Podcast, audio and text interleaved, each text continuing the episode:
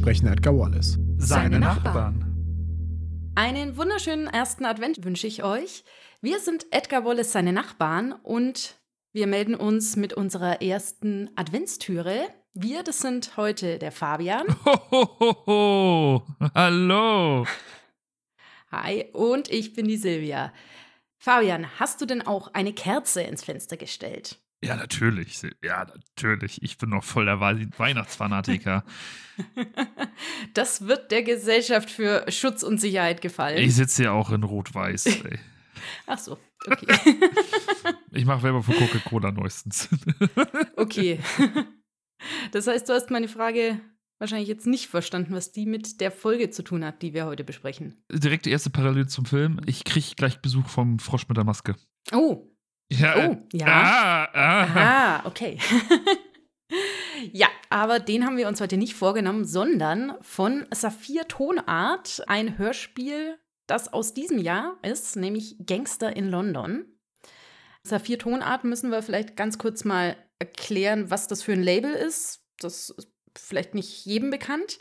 Ein Hörspiellabel aus Hamburg, das seit 2016, wenn ich es richtig sehe, existiert und zuvor unter dem Namen Nocturna Audio geführt wurde. Ursprünglich von Sven Schreivogel damals noch und der führt das jetzt eben unter anderem Namen weiter, so ganz grob gesagt.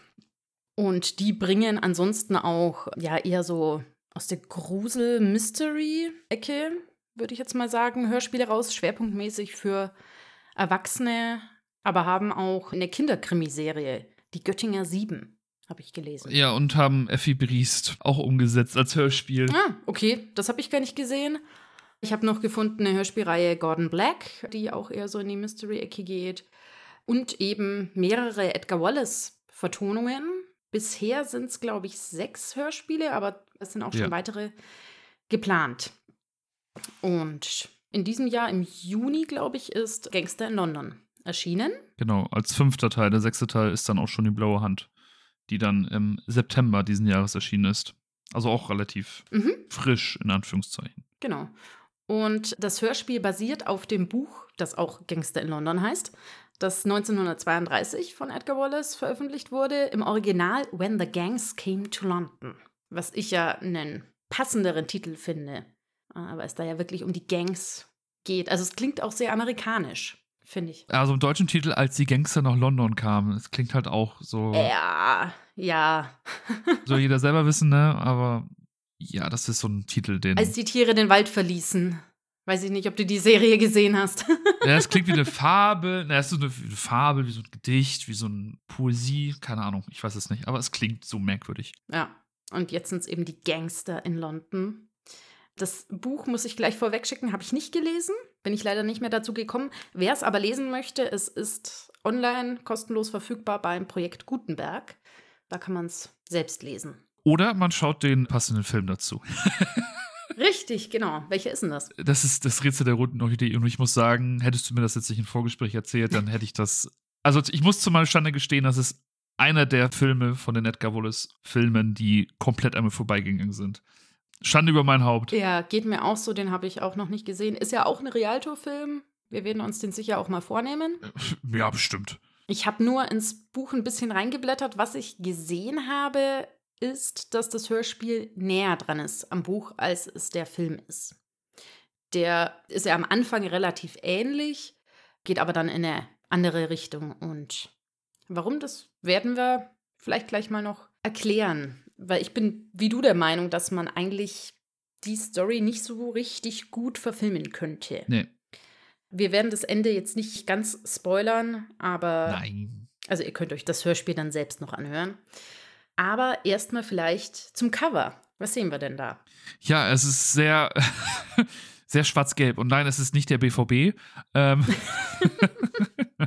also es ist relativ, also alle Cover von der Saphir Tonart zu dieser Hörspielserie sind halt alles mit einem oberen Banner, und zwar Edgar Wallace und dann halt die jeweilige Folge darunter. Und in der Mitte, Mhm. also zwischen Edgar und Wallace, ist dann einfach die Hälfte vom Gesicht des Herrn Wallace zu sehen.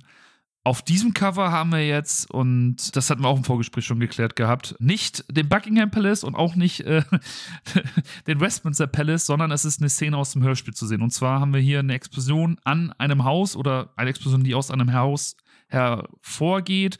Und ähm, Mhm. das ist im Hörspiel, ist das ein Hotel. Ja, und auch so Gewitter noch und ja. Fürs Feeling, also fürs Feeling, Ja. die Blitze.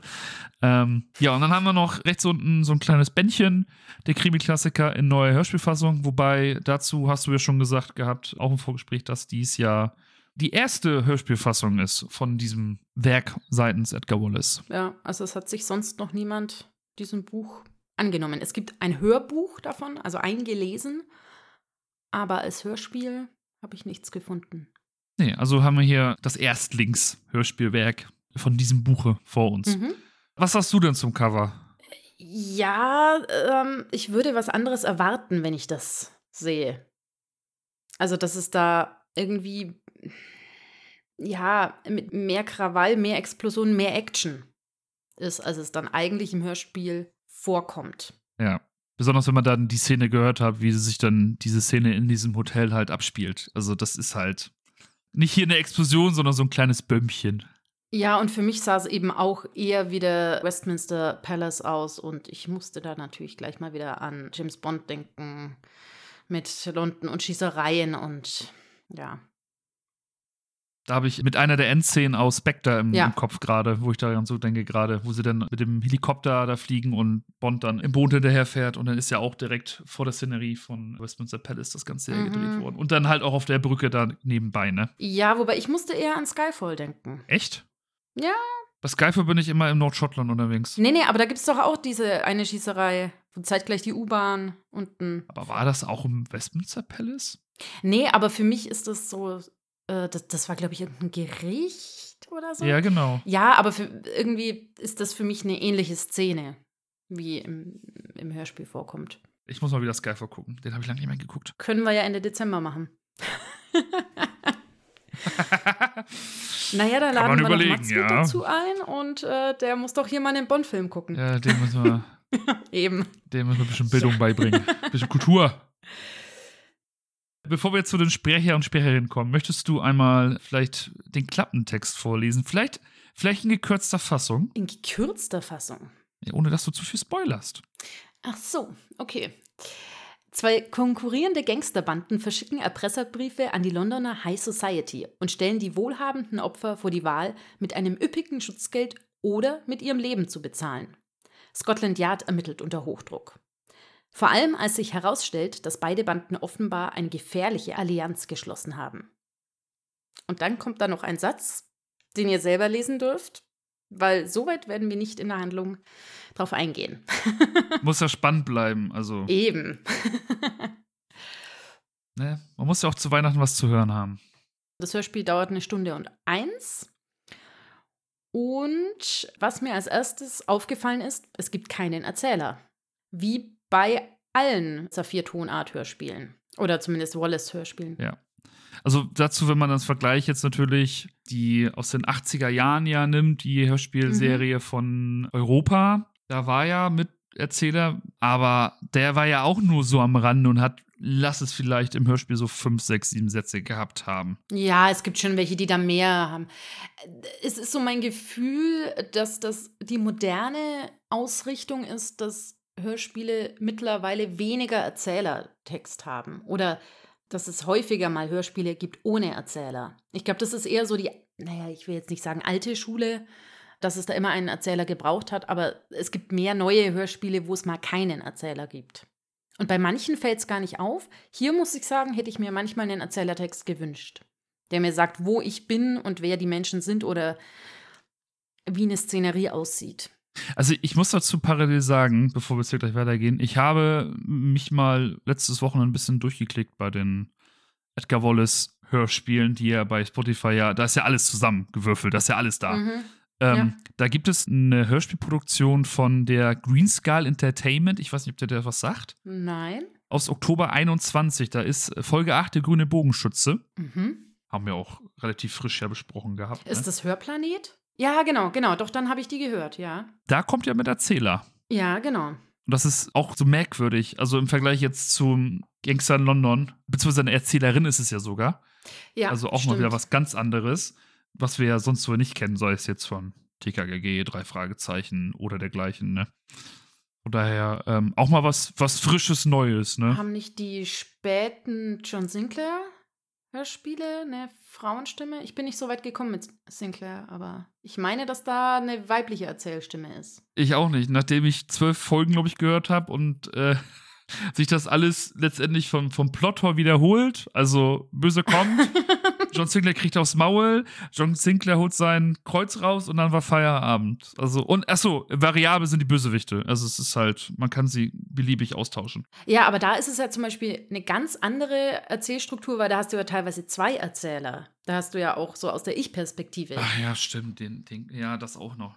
Und das ist ja ganz anders als hier, wo du einfach gar keinen Erzähler hast und auch durch die Musik oder durch Klänge, Geräusche nicht so wirklich erklärt wird, wo bin ich. Ja, also ein bisschen Sound hast du in einzelnen, oder Background-Sound hast du in Ja, einzelnen ja. Äh, Titeln auf jeden Fall. Über die Musik können wir gleich nochmal reden. Mhm.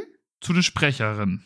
Genau, wir haben einen Sir John, nämlich einen, der öfter mal in anderen Hörspielen als Erzähler aktiv ist, nämlich bei Asterix von Karussell vertont, bei Conny, bei Lucky Luke, nämlich Wolf Fraß. Beziehungsweise auch bei den Olchi-Detektiven der Erzähler. Mhm. Okay, die kenne ich jetzt nicht. Seit 2010. Also die Olchis kennt man doch, oder nicht? Mm, Dass sie existieren, ja, aber gehört habe ich sie nie. Die gibt es ja auch schon ewig. Ja, ja. Also ich habe ihn eher bei ein paar TKKG, drei Fragezeichen oder auch die drei mal gehört. Und äh, Dorian Hunter war er wohl auch bei diversen Rollen, habe ich zumindest mal reingehört. Also die Stimme kann man kennen. Ich fand den auch als Sir John sehr gut. Also so dieses Erhabene und irgendwie, keine Ahnung, Schwerfällige in der Stimme. Ja, also wenn man jetzt Also er, er natürlich. er wirkt korpulent, sag ich mal.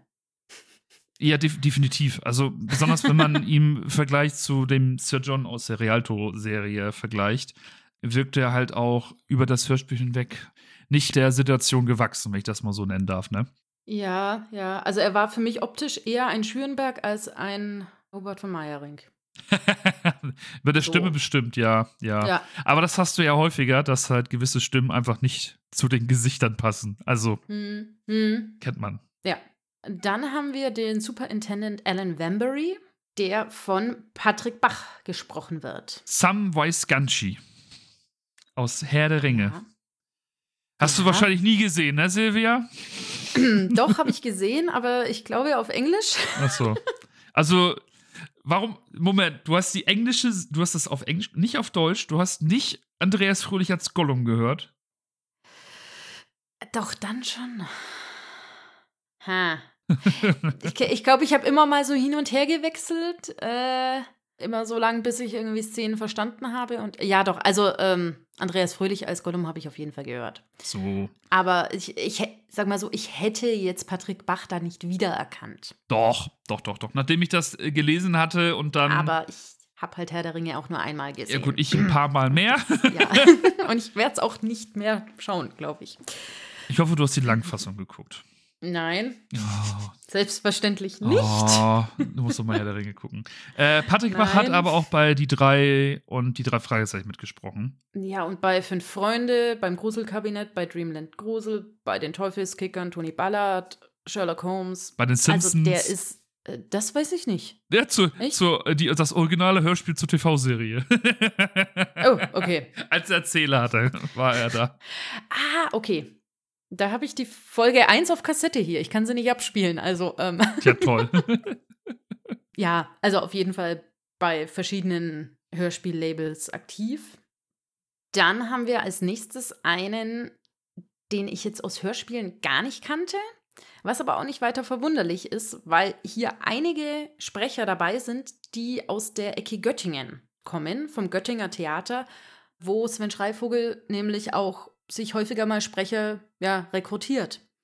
Und zwar Jan Reinhardt ist der Captain Jix Ellerman, ein Amerikaner, wie man der Rolle auch anmerkt. Aber ein Amerikaner der alten Ja. Schule. ich sollte mir das Fluchen an, anlernen, so wie er das tut in dem Hörspiel. Ja, nennen Sie mich Chicks. Ich hab's lieber lockerer. Okay. Ja, genau. Ja.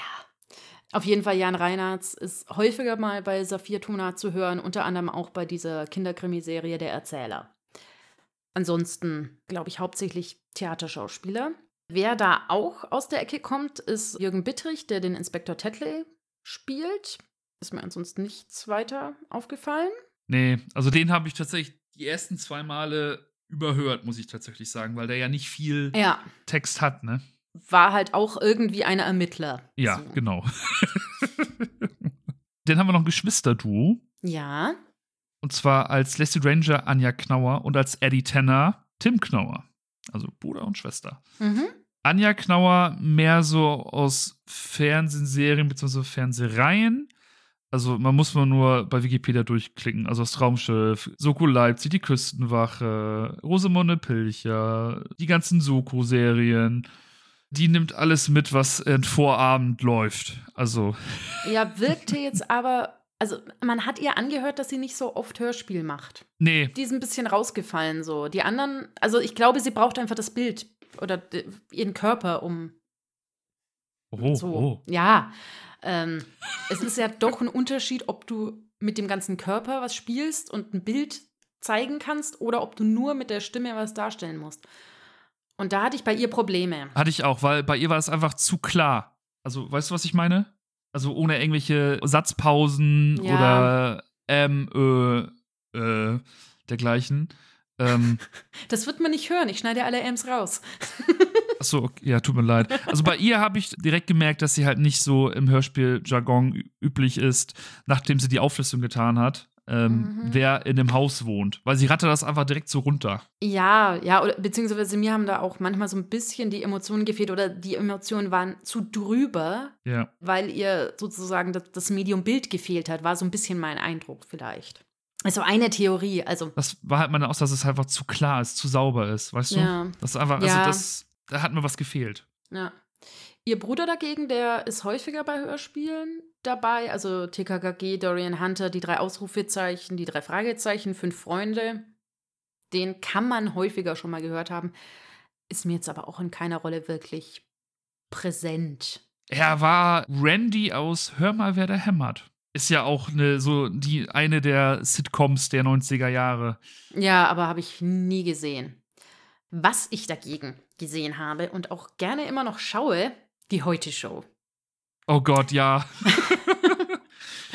Und ähm, da gehört ja fest zum Ensemble Alexis Cara dazu, als äh, Dennis Knussalla. Oh Mann, ey. Willst, willst du deine Story da erzählen? Soll, soll ich es doch mal erzählen? Ja. Also ich fühle das mal so aus, ich hatte schon mit Silvia im Vorgespräch ein bisschen über die Sprecher und Sprecherinnen geredet und ich habe gemeint von wegen, dieser Terry West, ne, die Stimme, die kommt mir so bekannt vor. Der klingt wie fast wieder eine von der Heute-Show. Bis ich heute zur Vorbereitung recherchiert habe und dann auf sein Wikipedia-Profil gelandet bin, da ist ja ein Bild bei ihm mit drin und da dachte ich mir, nee, ne, das ist Dennis Kostalla. und seitdem höre ich jetzt dieses Hörspiel mit anderen Augen. oh Mann, ey. Ja. Er hat aber auch, also hörspielmäßig habe ich ihn nur in einem weiteren gefunden, das ich aber sehr liebe, und zwar Paul Temple und der Fall Gregory in der Version mit Bastian Pastewka. Genau. Da genau. war er auch dabei und das ist ja wirklich auch großartig. Das lief das nicht sogar bei Kein Mucks? Mm, Nee, ich glaube nicht, weil du das normalerweise, glaube ich, zahlen musst. Also ich habe es auf Audible gefunden. WDR Hörspiel-Podcast, da war es auch mal irgendwie so für ein halbes Jahr oder so drin. Also, wenn man das irgendwo findet, wie gesagt, man kann es im Notfall auch kaufen, lohnt sich, dauert drei Stunden, würde ich mal grob sagen. Sind, wenn ich es richtig im Kopf habe, sechs oder sieben Schauspieler, die eben in unterschiedliche Rollen gehen und auch zwischendurch immer ja, Erklärungen dazu haben, wer Paul Temple war, wie Paul Temple Hörspiele früher funktioniert haben.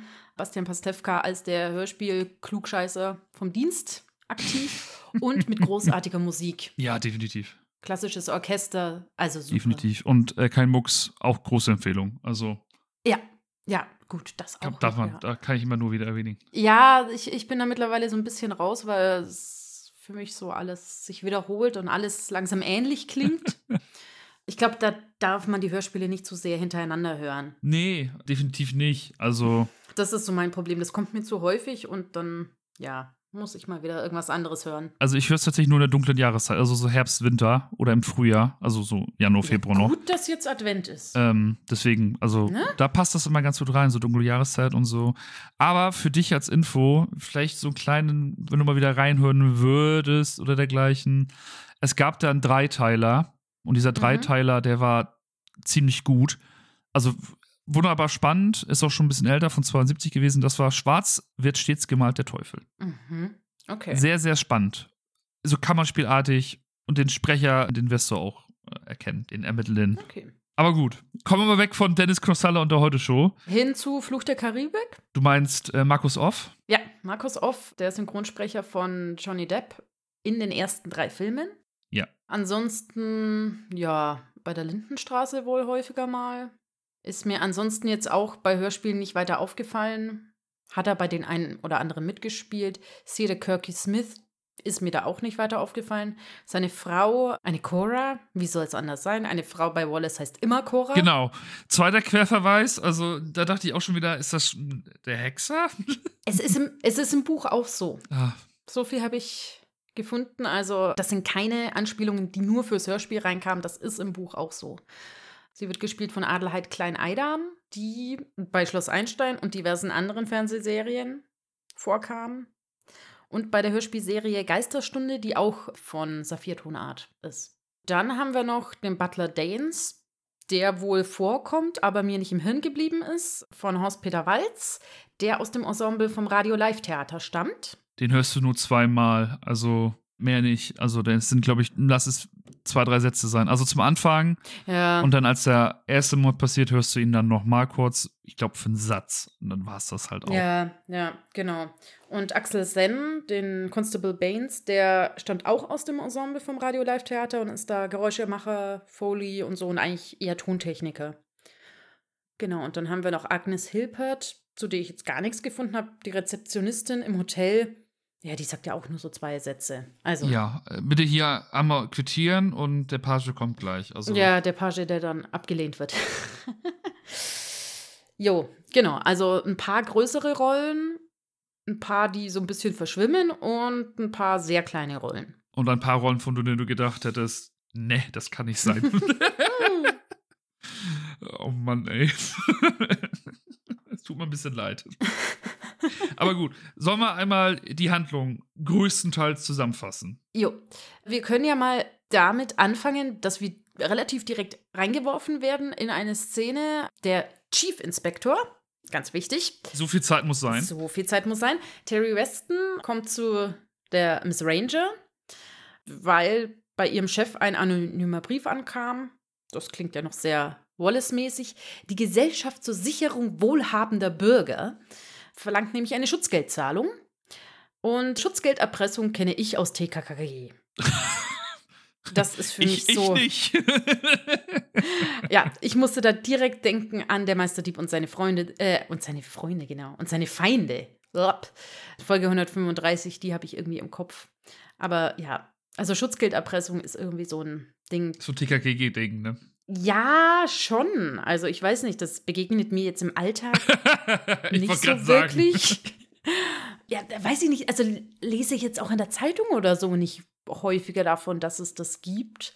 Das wirkt für mich einfach wie so ein altbackenes Ding. Also wir sind ja nicht mal in den 20er Jahren voriges Jahrhundert, wo halt, ne, in, in New York die Mafia unterwegs ist oder du in Italien mit der italienischen Mafia zu tun hast, etc. Ja, pp. ja, genau. Also so ein bisschen Mafia-Methoden sind es dann doch, es sind ja doch eher so Gruppen, die erpressen und sagen, wenn du nicht zahlst, dann jagen wir die Hütte in die Luft. Und dann gibt es noch einen weiteren komischen, mysteriösen Brief vom Großen, der bei Eddie Tanner ankam. Das ist der Neffe von, vom Chef von Miss Ranger. Also, ja, wir haben gleich mal wieder so Verwandtschaftsverhältnisse, die auftauchen und so nach und nach werden die Personen vorgestellt. Und dann gibt es irgendwie einen Zeitsprung. Das heißt, es wird ermittelt, Zeitsprung, Musik und der Chef, Elijah Deckerton, wird erschossen aufgefunden. War ich ein bisschen raus so. Huch, ich dachte, es wird doch jetzt ermittelt. Wieso ist der jetzt auf einmal tot? Ja, es gibt ja den Tonus, ne, man soll ja so spät ins Geschehnis einsteigen wie möglich. Ja, ich hätte es mir halt gewünscht, dass durch die Musik oder durch Geräusche irgendwie mir klar gemacht wird, hier ist gerade Zeit vergangen, weil für mich war das eher ein, mhm. wir wechseln jetzt nur den Ort. Und da war ich kurz verwirrt. Also, das, was du halt alles gerade gesagt hast, sind die ersten fünf Minuten des Hörspiels. Ja. Also, ja. das ist einfach das Geschehen und dann geht es ja direkt mit dem Mord los, weil es passiert einfach direkt genau das, was du schon gesagt hast. Die Polizei fährt vor und dann wird gesagt, ja, es ist ein Mord passiert, der Deckerton ist erschossen worden. Mhm. Gemeldet wurde das Ganze halt von der Sekretärin, also von der Leslie Ranger.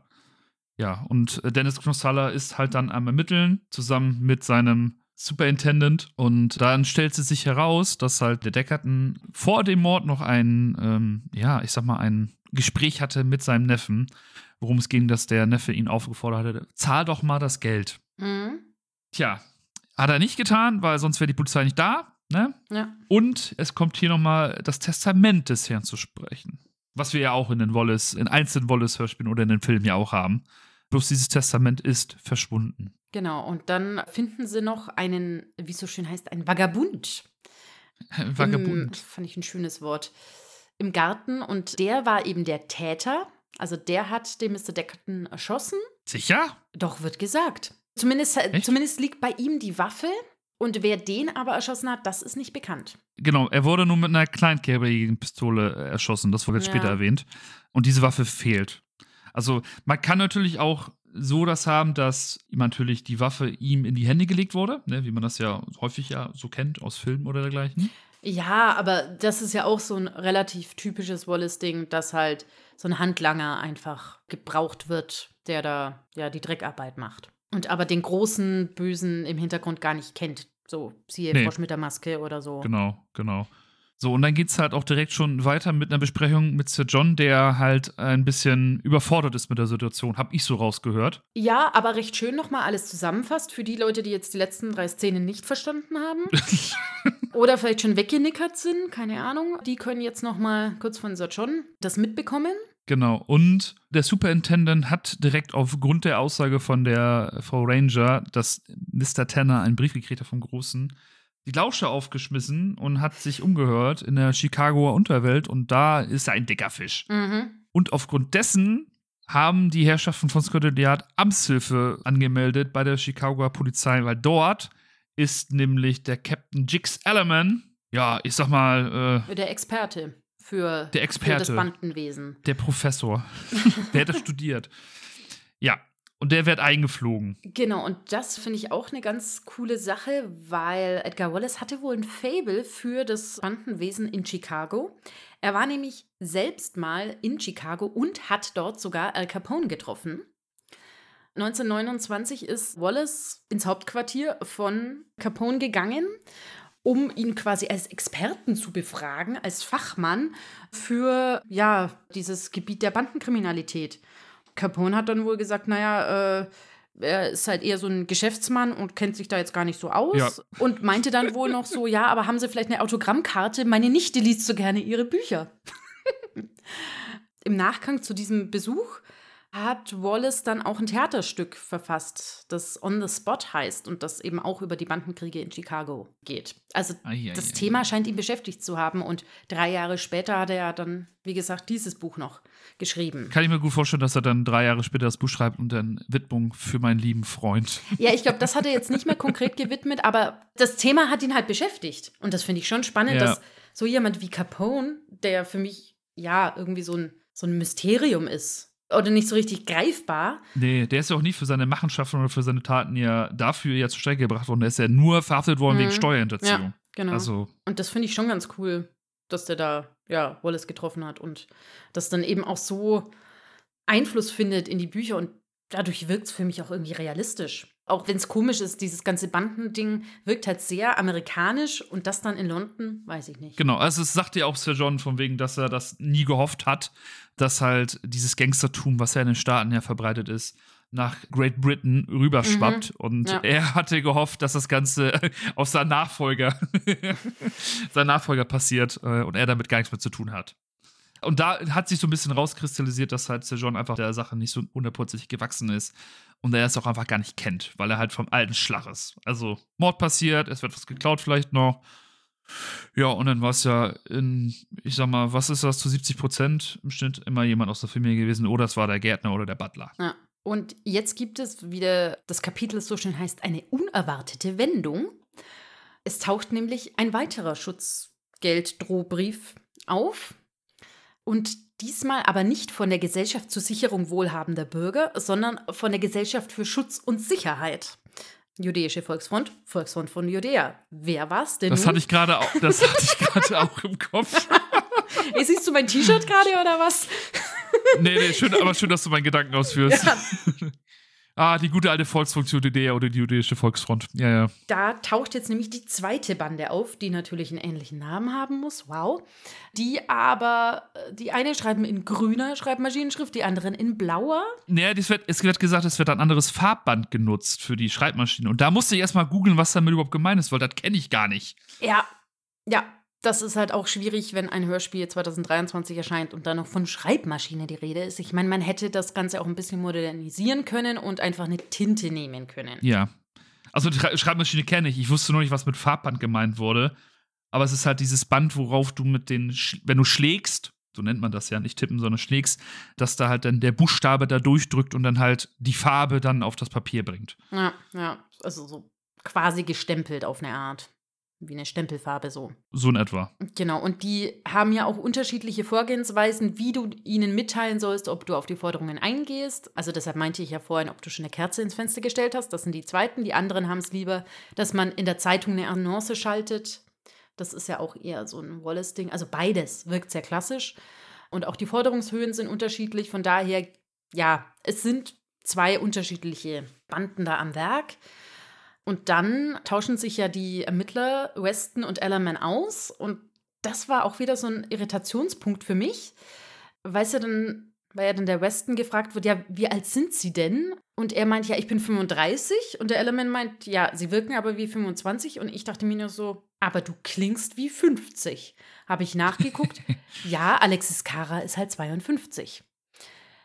Ja, es, es, es bezieht sich auf die Aussage davor, weil er sagte ja von wegen, ob die Inspektoren alle von der Schulbank hergeholt würden. Weil wahrscheinlich, also ich vermute mal, es ist so dargestellt, dass bildlich gerade halt so dieser, dieser, dieser Ami, so ein ganz korrekter und offener Ami, der halt im Auto sitzt, weißt du, mit Arm Mhm. aus dem Fenster wahrscheinlich noch, Zigarette im Mund und dann hast du daneben halt, ich stelle mir gerade so Eddie Arendt vor, weißt du, so schwarzer Anzug, Melone Mhm. auf und sitzt am Steuer.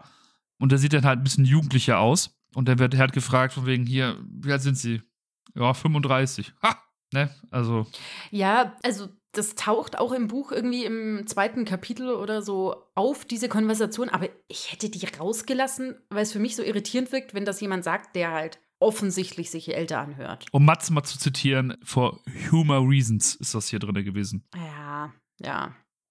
Da kommen wir jetzt ja dann eh zu der Szene, die auf dem Cover dargestellt wird, weil der Ellerman äh, checkt jetzt in ein Hotel ein, ist der Weltmann schlechthin selbstständig, sagt, ne, ich brauche hier keinen Pagen, ich trage hier meinen Koffer selber rauf, äh, kommt in sein Zimmer und irgendwie es knallt und ein Schrei und keine Ahnung was.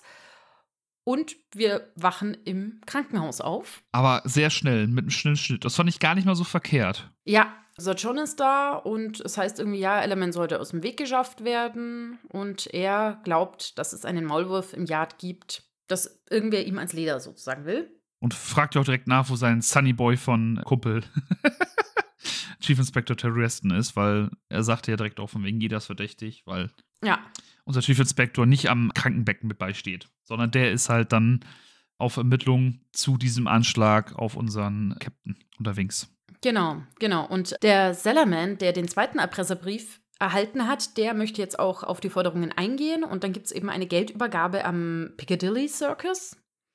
Die schlägt so ein bisschen fehl. es gibt Geschrei, es gibt eine Schießerei. Es wirkt alles ein bisschen drüber, muss ich gestehen. Und ja, man erfährt, dass der Salaman tot ist, der Bote ist tot und zwei Sergeants sind auch noch tot. Also direkt mal so eine, neben der ersten Action-Szene geht es direkt gleich weiter von der Explosion zur Schießerei. Also Ja, da wird halt, ne, also in den ersten sieben, sieben Titeln jetzt bei Spotify, ne, wird halt, passiert schon echt viel. Also, ja es, es baut sich so langsam auf. Jetzt kommt mal Action in Fahrt, nachdem es am Anfang relativ viel Gespräch war. Und dann gibt es nochmal einen Erpresserbrief, auf den wir jetzt, denke ich, gar nicht mehr so viel eingehen. Aber es gibt noch ein bisschen Ermittlungen und das muss ich noch kurz erwähnen. Der Bombenpolaski ist mir hier noch aufgefallen. Der Täter, der auf dem Phantombild erkannt wird, das da gezeichnet wird.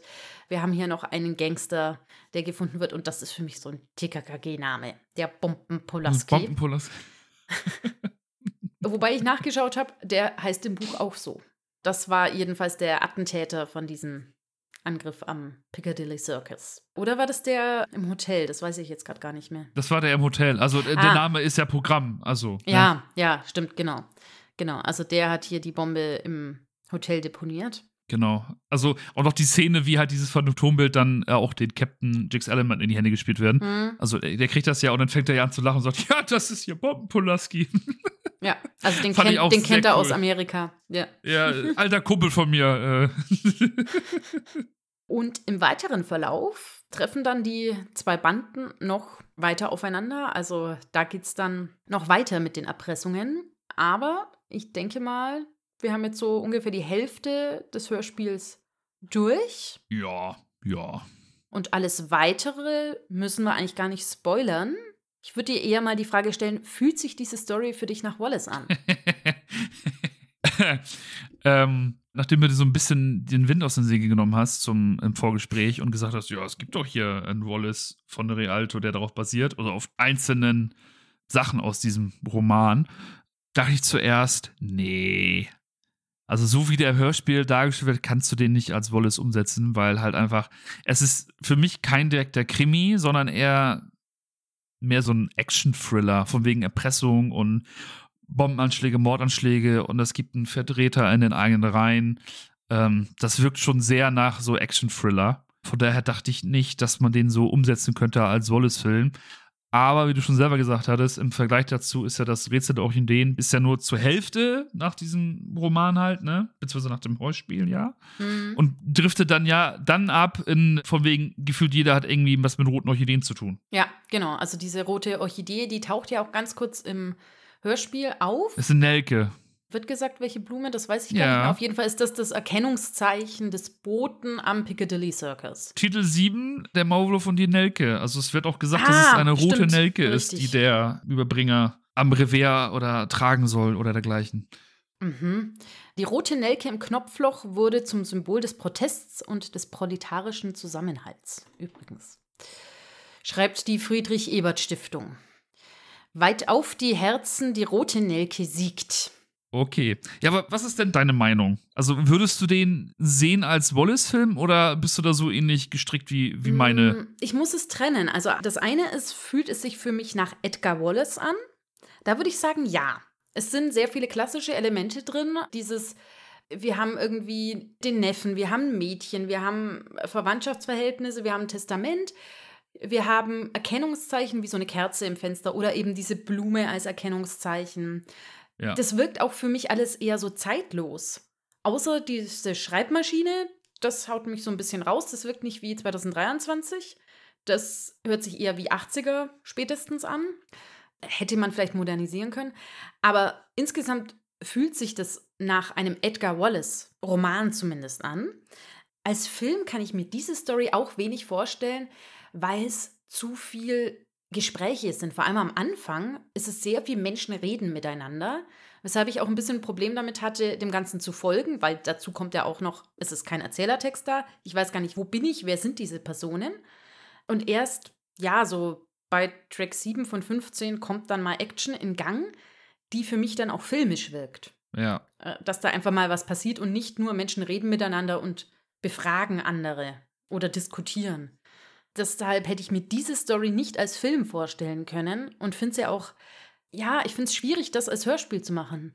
Oder ähm, mutig. Also ich wüsste auch nicht, wie man das hätte großartig anders machen können. Sie haben es ja versucht, es sind ein paar Gags drin, es ist so ein bisschen dieses, es heißt aber Chief Inspector und muss äh. Chicks Ellerman. der auch immer so ein bisschen klischeehaft, nennen Sie mich Chicks. Ja, oder am Fluchen ist. Also der flucht ja auch wirklich. Also das Ja, haben wir selten, genau. dass wir bisher das, was wir aber als Hörspiel gesprochen haben, dass so geflucht wird in einem Hörspiel, weil er sagt ja auch verdammte Scheiße. Also, Ja, ja. Und ich glaube, das brauchst du einfach, damit du die Personen mehr charakterisieren kannst, weil du gar nicht so viel Zeit hast. Und nur dadurch, dass sie miteinander über ein anderes Thema reden und nicht über sich selbst, kriegst du gar nicht ein Gefühl für die Personen. Also da hätte man vielleicht noch mehr machen müssen oder eben einen Erzähler, der sagt, wie die Person aussieht oder irgendwas über ihre Vergangenheit in einem Satz sagt oder so. deswegen, also den Chief Inspector, den habe ich mir einfach als so Eddie Aaron-Verschnitt vorgestellt, weißt du? Ne, weil Chief Inspector, so viel Zeit muss sein. So Hm, grob vorgestellt. ja. Aber ich muss sagen, ich hatte die ersten zwei Male hören echt Probleme, die Stimmen so ein bisschen zu Ja. unterscheiden, weil ich gedacht habe nach dem ersten Hören, dass halt der Superintendent als äh, Maulwurf verdächtigt wird. Ja, der ist auch so ein bisschen überflüssig, finde ich, für die Handlung. Also der, der ist so irgendwie einer zu viel, weil du, du hast Sir John, gut, den bräuchte man vielleicht auch nicht zwingend. Dann hast du den Superintendent, dann hast du den Chief Inspector und halt den Externen noch. Und dann fällt der Inspektor Tedley schon gar nicht mehr auf. Also du hast fünf Ermittler auf eine Art. Ja. Ja, wobei Sir John ist ja eigentlich nur da zum Zusammenfassen. Ja. Oder, ohne dass ich jetzt viel spoilere, für, für das Ende. Ja, aber das Ende bräuchtest du auch nicht. Nee, ah, das macht es schon wieder schwer, weil ich glaube nicht, dass du im Film könntest, also jetzt, ohne dass ich jetzt großartig was spoilere, würdest du dieses Ende als filmische umsetzen und dann halt den Sir John mit Schürenberg Ja. einsetzen, hättest du, glaube ich, nach äh, Ausstrahlung im Kino, ich glaube, äh, ein paar Briefe nicht amüsierter Zuschauer und Zuschauerinnen aus den Kinos an Rialto-Filmen gehabt. Hm. Von wegen, was fällt euch ein? Ja, weiß ich jetzt auch nicht, was da der Hintergrund ist. Ähm, aber äh, du hast recht, es sind zu viele Männer und einfach zu viele, zu ähnliche Charaktere. Ja. Und das macht's schwer. Wobei, also ich kann dazu nur sagen, für die Leute, die das Hörspiel sich anhören werden.